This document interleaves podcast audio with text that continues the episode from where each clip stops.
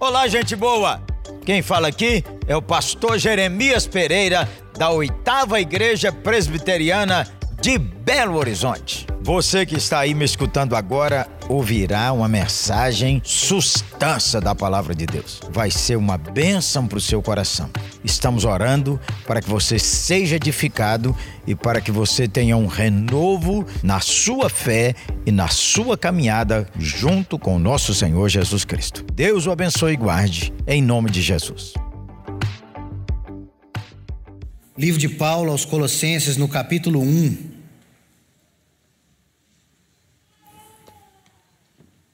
Nesses dias, nesse tempo que se chama hoje, que o seu domingo seja um bom domingo, seja um dia de descanso, um dia de comunhão da família, um dia de dos filhos lavar louça, de comprar frango pronto, em nome de Jesus. Em nome de Jesus. Vamos lá? Colossenses capítulo 1. Paulo, apóstolo de Cristo Jesus, por vontade de Deus, e o irmão Timóteo aos santos e fiéis irmãos em Cristo que se encontram em Colossos, graça e paz a vós outros da parte de Deus, nosso Pai. Damos sempre graças a Deus, Pai de nosso Senhor Jesus Cristo, quando oramos por vós, desde que ouvimos da vossa fé em Cristo Jesus e do amor que tendes para com todos os santos por causa da nossa esperança, que vos está preservada nos céus, da qual antes ouvistes pela palavra da verdade do Evangelho, e chegou até vós, como também em todo o mundo, está produzindo fruto e crescendo, tal acontece entre vós desde o dia em que ouvistes e entendestes a graça de Deus na verdade. Segundo fostes instruídos por Epáfras, nosso amado conservo, e quanto a vós outros, fiel ministro de Cristo, o qual também nos relatou do vosso amor no Espírito. Por esta razão, também nós, desde o dia em que o ouvimos, não cessamos de orar por vós e de pedir que transbordeis de pleno conhecimento da Sua vontade, em toda sabedoria e entendimento espiritual, a fim de viverdes de modo digno do Senhor para o seu inteiro agrado frutificando em toda boa obra e crescendo no pleno conhecimento de Deus, sendo fortalecidos com todo o poder segundo a força da sua glória, em toda perseverança e longanimidade com alegria, dando graças ao Pai que vos fez idôneos à parte que vos cabe da herança dos santos na luz.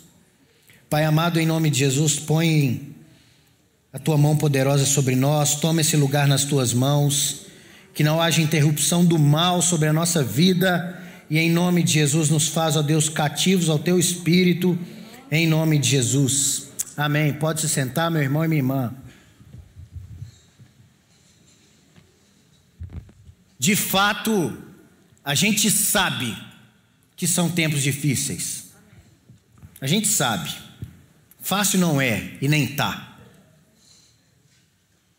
E tempos difíceis trazem saídas muitas vezes desastrosas, muitas vezes.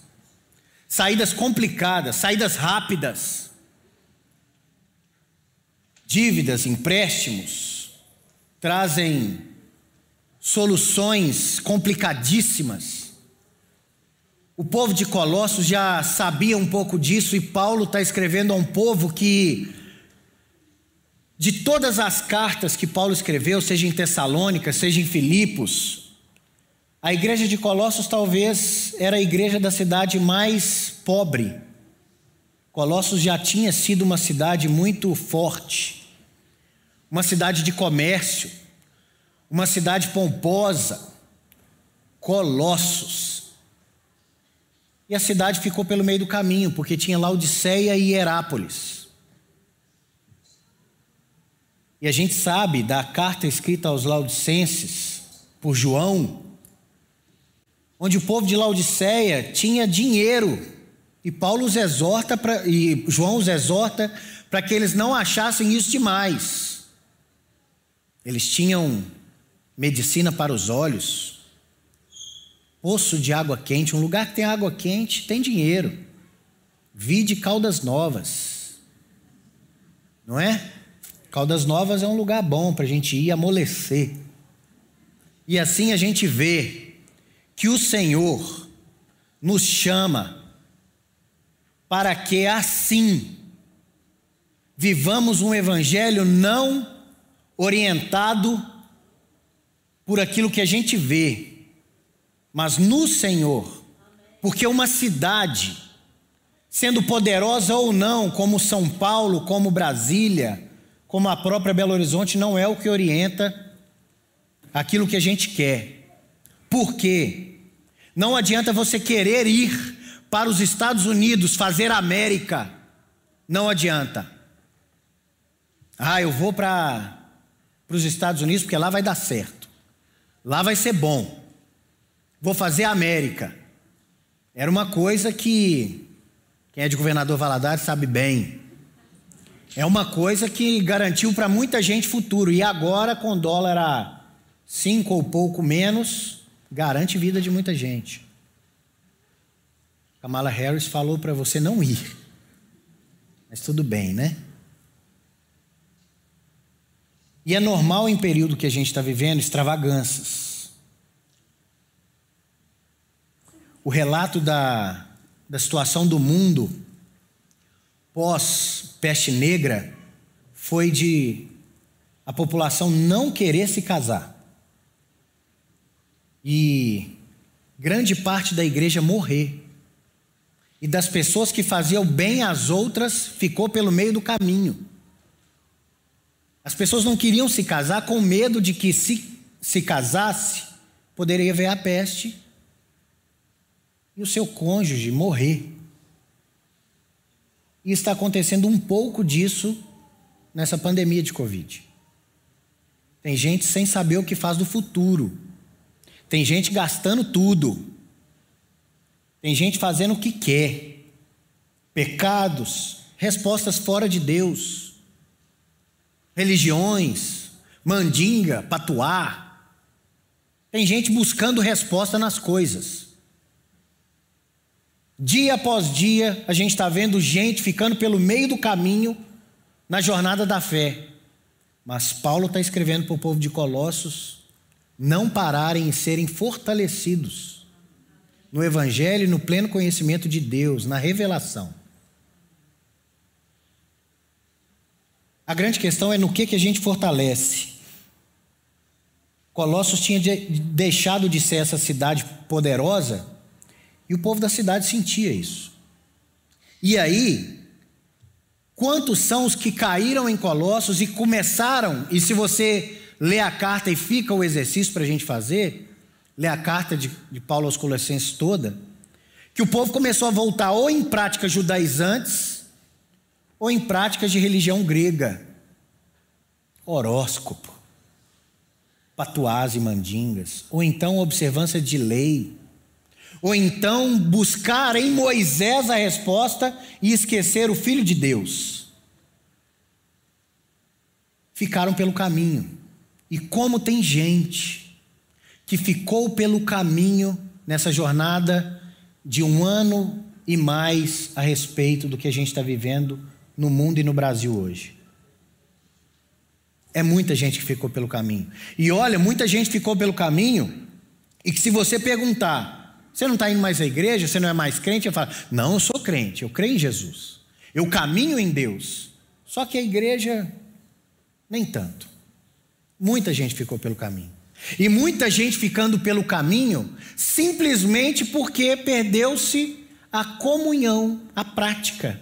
E olha, comunhão é meio de graça. Comunhão é um jeito que Deus colocou para a gente viver, para que o povo de Deus caminhe em graça. E muita gente simplesmente ficou no meio do caminho porque achou um bom programa de televisão, porque está maratonando uma série, porque descobriu que ficar em casa às vezes é bom no domingo. E não vem à comunidade, não faz, não serve, não ficou pelo meio do caminho. E esqueceu do prazer, da alegria, da jornada da fé. Quantos são os que caíram e a gente vê as palavras de nostalgia, e quanto mais nostálgico, quanto mais nostálgico a pessoa fica, pior ele vê o presente. Quando a gente começa a se lembrar só da infância, da adolescência, ah, aquele tempo que era bom, dos anos 80, que eu ia para Baturité, que eu ia para Hipodromo, né? Ah, boa é aquela época do Benji, aquela boa empresa. Boa é a época da Mendes Júnior. Nó, a empresa mãe. Boa era a época do Banerje, misericórdia. Boa era a época do Perdidos na Noite, do Faustão lá, lembra? Aquela época que era boa, a seleção. Hoje em dia esse jogador não presta mais. Esse jogador cheio de tatuagem. Naquela época que era bom, chuteira preta, cotovelada, caía, levantava, né? Hoje cai e fica, né? E a nostalgia toma conta do coração do homem. Porque o presente está ruim demais. Colossos vivia buscando a época da lei, porque as sinagogas já tinham se espalhado por toda a Ásia Menor. E o povo então buscava uma maneira de se viver a fé com ritos e com coisas judaizantes, porque simplesmente a fé no Cristo é pouco. É pouco. Ah, eu preciso de alguma coisa para mais. Eu preciso de um kipá na cabeça. Ah, eu preciso de um terço. Eu preciso de uma caixinha de promessa. É igreja mais alguma coisa.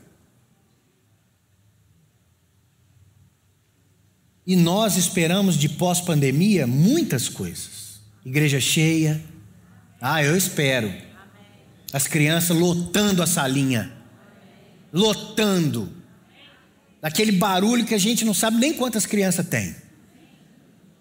A gente quer contrato. A gente quer emprego, porta aberta, casamento. Né? Sem medo, saúde, segurança. Você quer tomar sua vacina e que ela funcione. Você quer viver sem medo, tirar a máscara. Nós vamos fazer um movimento da queima das máscaras. Assim como no século XX teve a queima dos sutiãs, nós vamos queimar as máscaras. A libertação.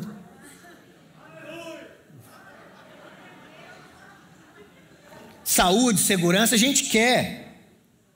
Agora deixa eu te falar uma coisa, como disse Jeremias no capítulo 12, nós não podemos temer esse tempo da agora, porque nós estamos na floresta do Jordão. E Jeremias disse ao povo de Israel: Vocês que não se sentem seguros, em tempos de paz, o que fará na floresta do Jordão? Floresta do Jordão é o lugar de emboscada. Há algumas traduções que diz na enchente. Na enchente, só que naquela região do Rio Jordão, ou seja, nas florestas que circundavam, ou seja, na enchente, é perigo. E nós estamos em tempo de perigo. Você não pode abraçar qualquer um. Né? É muito interessante. Como é que todo mundo julga todo mundo.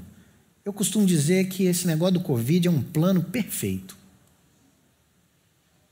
Você olha o outro com desconfiança, você não dá a mão para qualquer um, você distancia, vir à igreja pode ser um problema, você culpa o outro porque adoeceu? Antes da pandemia, você culpava quem quando você gripava? Quem que você culpava? Marido era fácil, a esposa.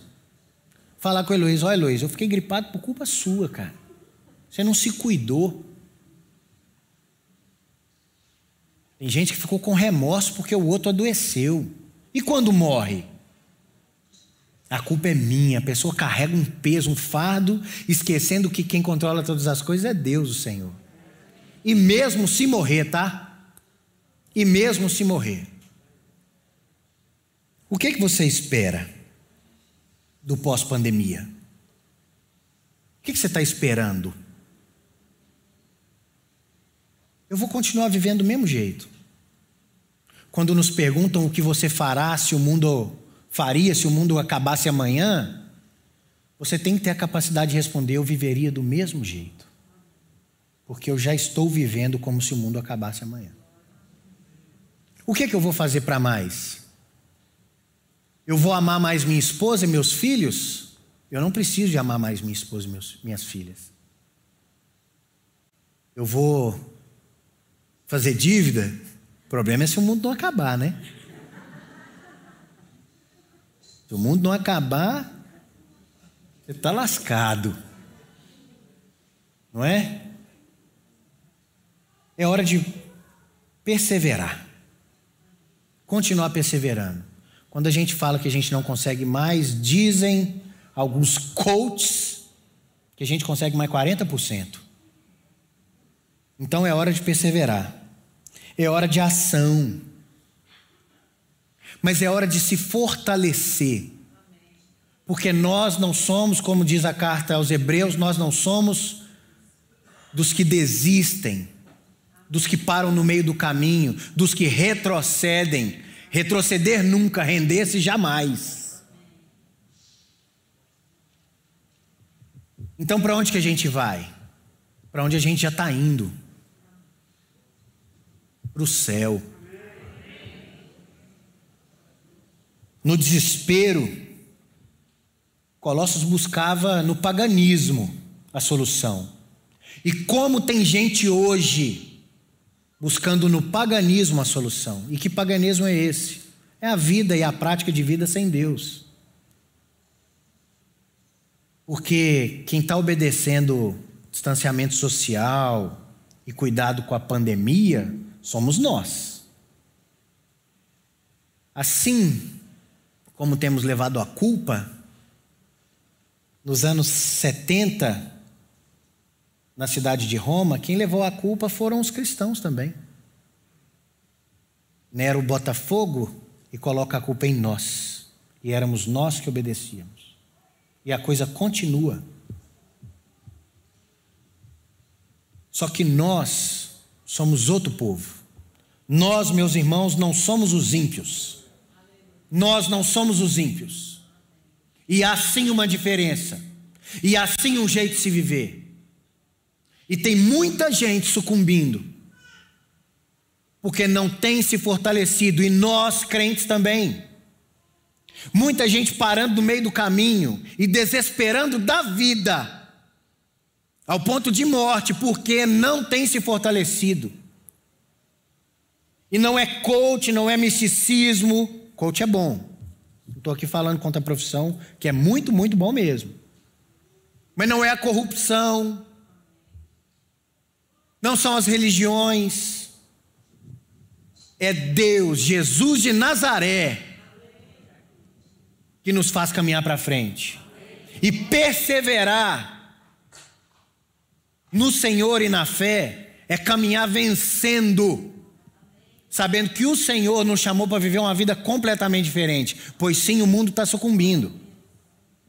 O mundo parou. Tanto é que eles querem dar o grande reset. Reset. Quer enfiar o dedo ali na máquina como se fosse de qualquer jeito e resetar a história. Ao mesmo molde que querem um final da história bom, uma utopia, dialética, histórica, como se a gente continuasse evoluindo. Se tem uma coisa que tudo que está acontecendo nos mostra é que a teoria da evolução é uma mentira. Primeiro, que eu não acho macaco evoluindo até hoje. Que era para evoluir até agora, né? Não achamos bicho de meio. Por mais que você olhe umas pessoas e fale assim, não, esse daí está entre o humano e o Neandertal? Tem. Mas a grande questão é que o futuro é aquilo que Deus falou nas Escrituras que é: o juízo, a volta de Jesus, a igreja perseverante, triunfante, militante, a igreja caminhando, nós vivendo a vida, sabe por quê? Porque a gente vai viver até morrer. Ou então você vai morrer sem viver. Porque a gente vai viver até Jesus voltar. E a gente vai ter nossas coisas. comprar um sítio, ir para a Disney e acabou. E você pode fazer seu mestrado, seu doutorado. Você pode plantar coentro, né? Pode plantar erva doce também, que não serve para nada. Erva doce não serve para nada, a não ser para estragar as coisas. Aquele fruto caiu não sei de onde. Deus falou assim: não, esse povo está muito felizinho, vou jogar um pouco de erva doce. Deus fez tudo bom, né? Deve servir para alguma coisa, algum remédio que ainda não inventaram. Fortalecer a vida.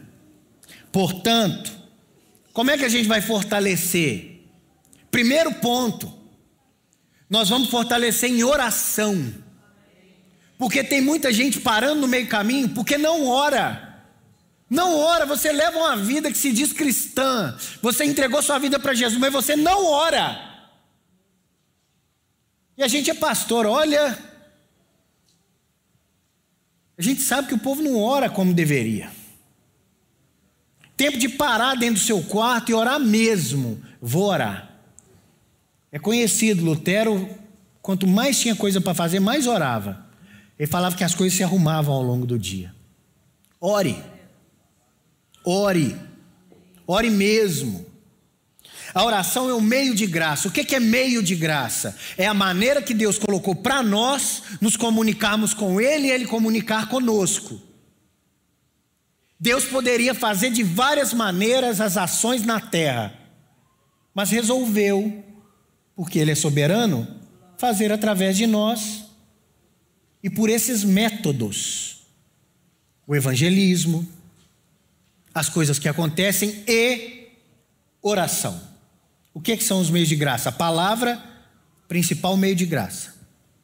A oração, principal meio de graça. E os sacramentos, batismo e ceia.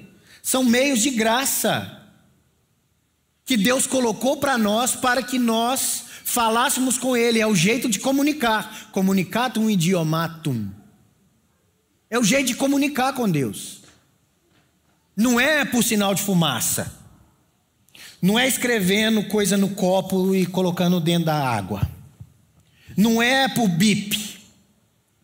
Não é por mensagem, é por oração. Simples assim. Então nós temos que orar. Orar para orar mais. Orar para caminhar mais. Orar para que nós vejamos a nossa vida descortinada. O Senhor rasgou o véu. Orar.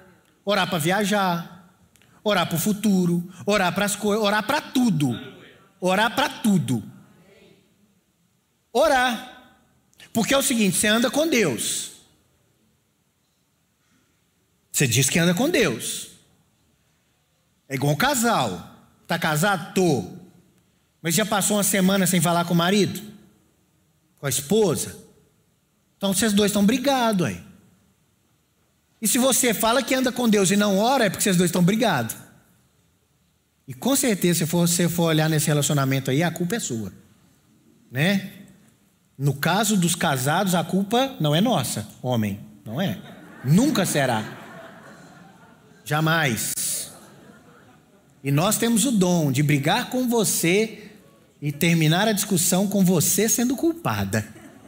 E você ainda sentindo o coração remorso. Não é? Mas tem problema que mulheres depois de 18 anos não têm mais coração. É uma pedra que faz os homens sofrerem. Fortaleça em oração. Fortaleça em oração. Você tem que orar. Você, às vezes, na falta de fé, acha que você está falando para o vento. Às vezes, na falta de fé, você acha que você está falando assim, que sua oração está batendo no teto. Se você orar em nome de Jesus, o Filho de Deus, Ele, que é o advogado junto ao Pai, Ele que é o nosso mediador, Ele fará sua oração ser ouvida. E o Espírito Santo intercede por nós, com gemidos inexprimíveis, porque nós não sabemos orar como convém. Então, já que a gente não sabe orar como convém, ore. E ore mesmo. E fale tudo. Tudo. Tudo. As coisas mínimas. Fale tudo. E outro ponto é frutificar em boa obra. Porque a vida não parou. Não deixe fazer o bem a nenhum sequer. Frutifique em boa obra.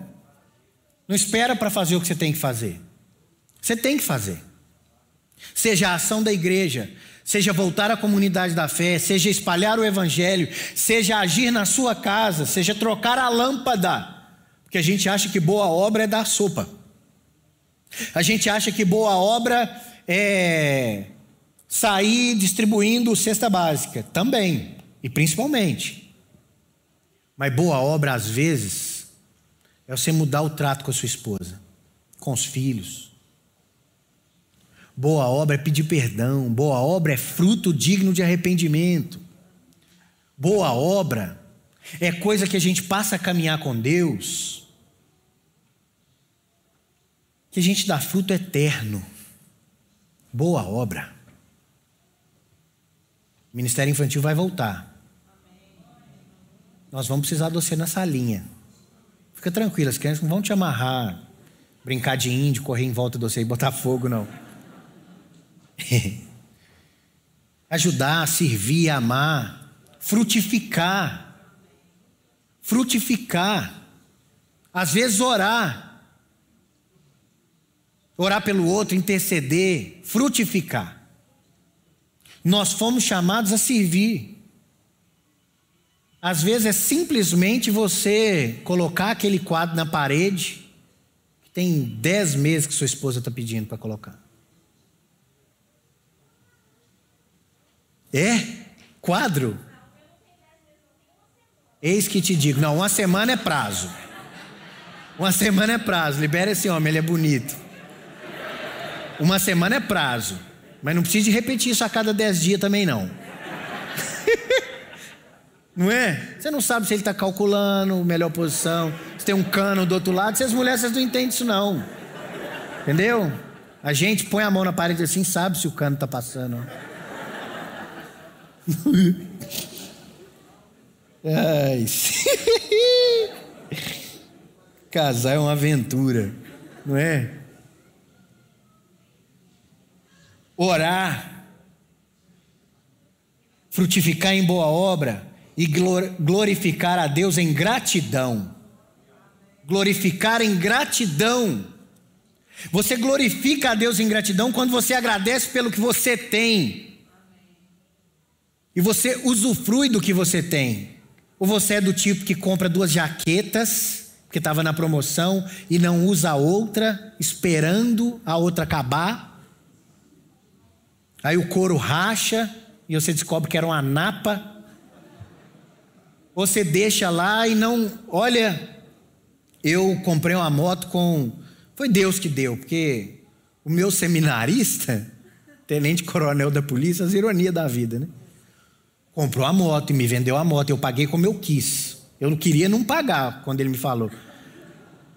Mas eu paguei como eu quis. Eu, toda vez que eu ando naquela moto, eu falo, Senhor, obrigado por eu ter essa moto. Eu usufruo. Está usufruindo da sua esposa? Usufrui desse homem. É quadro, é tudo.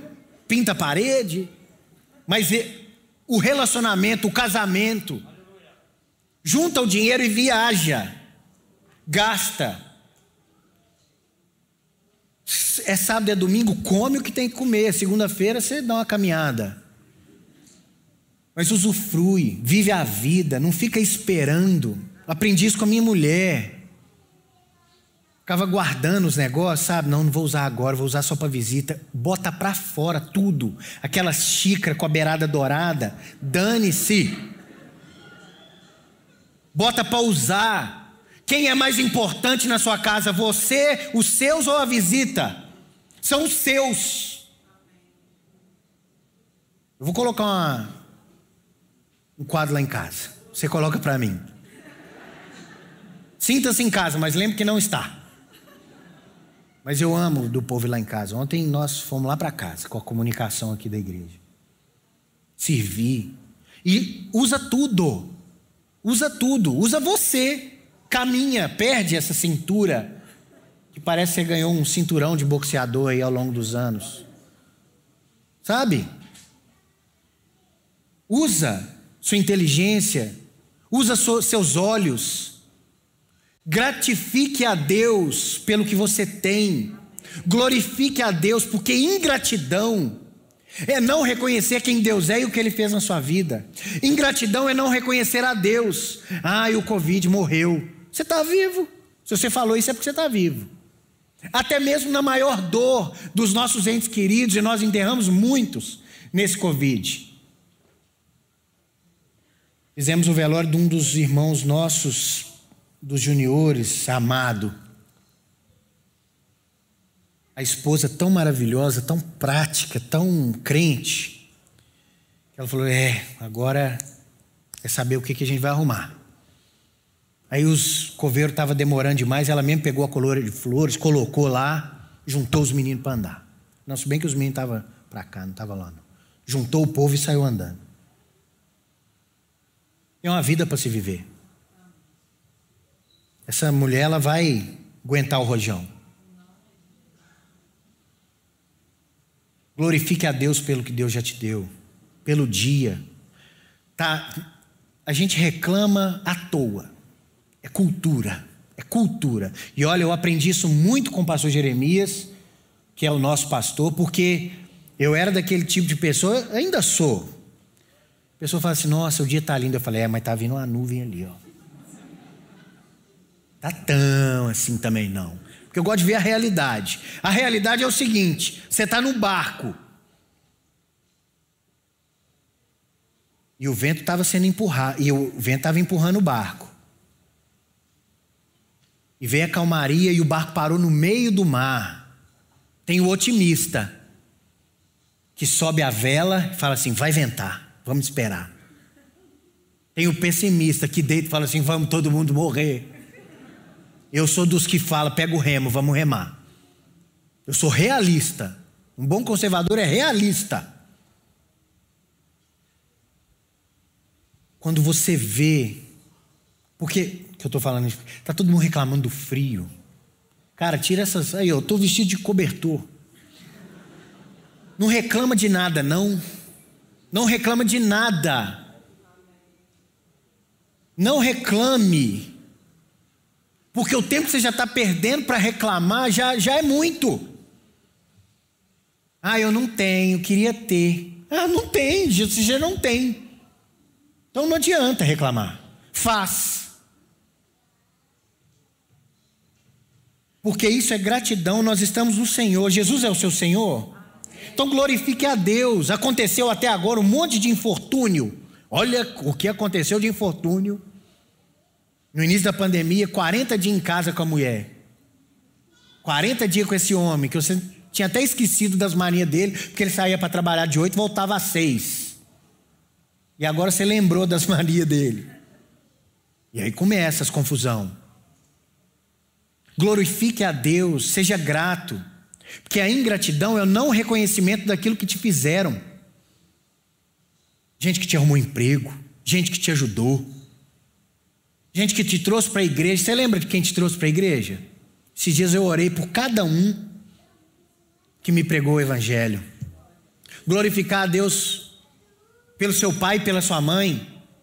Mesmo que você tenha aprendido a andar com três meses. Porque a pessoa que anda com três meses. anda com três meses é porque ninguém pegou no colo, né? Aí o menino teve que se resolver. Ou então você que tem a cabeça muito amassada assim, porque ficava no carrinho. Sabe? Ninguém te pegava no colo, ficou com a cabeça amassada assim, igual do Heloísa aqui atrás assim. Ninguém pega no colo, não, menino feio. E aí, presta atenção. Presta atenção.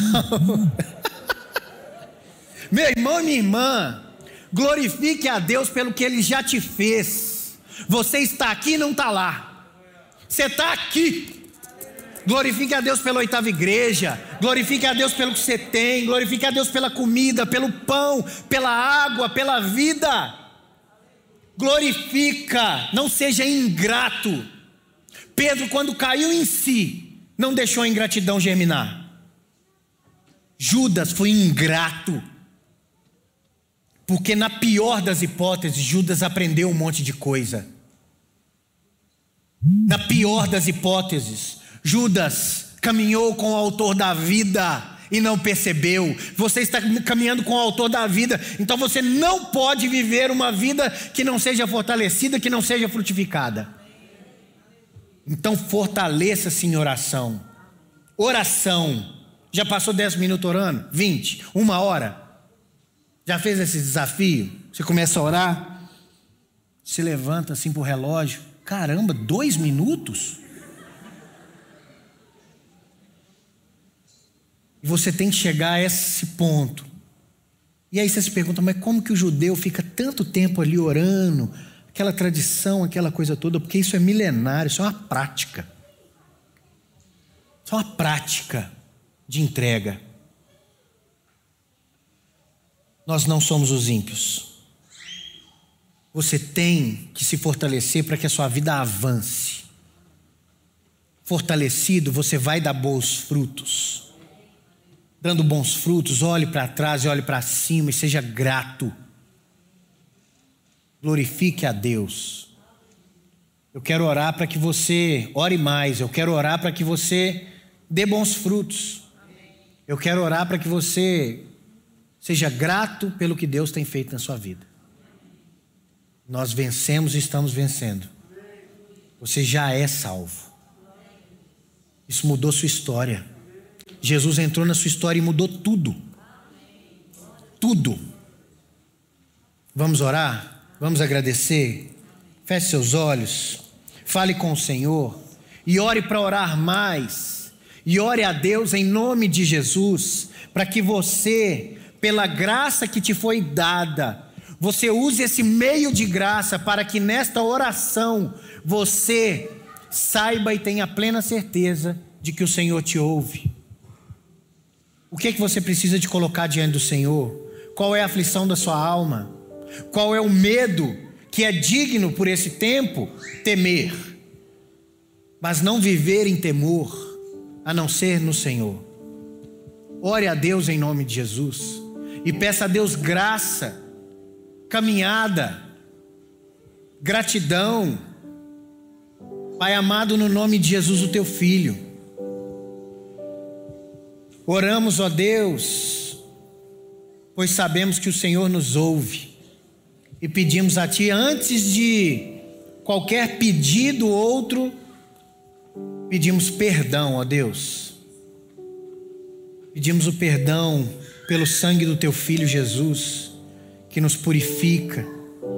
Ó Deus, no nome do Teu Filho, purifica nossa alma, nosso olhar, nosso falar, nosso fazer Perdoa os nossos pecados, ó Deus, que temos cometido contra os outros e contra o Senhor. Tem misericórdia de nós, dos pecados ocultos, daquilo que impede de ouvir a tua voz, daquilo que nos tira a fé. Perdoa, Deus, a nossa falta de comunhão, de serviço, de amor, de gratidão. Deus, oramos pedindo fortalecimento da nossa alma. Em oração, oramos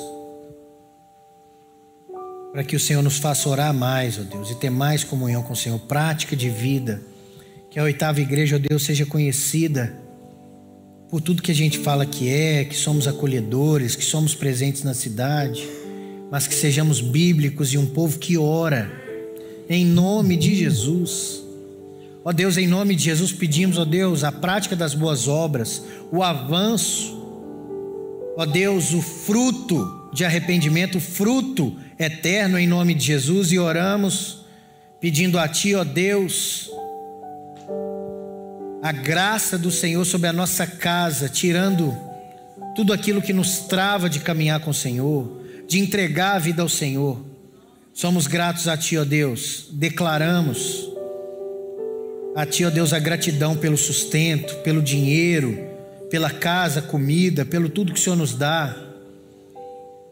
Ó oh Deus, te agradecemos porque o Senhor nos revelou a vida e não temos vivido uma vida à toa.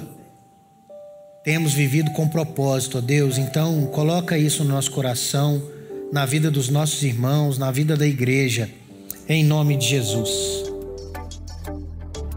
Muito obrigado porque você escutou essa mensagem. Que ela não seja roubada do seu coração, mas que ela dê fruto a 30, 60 e 100. Aleluia.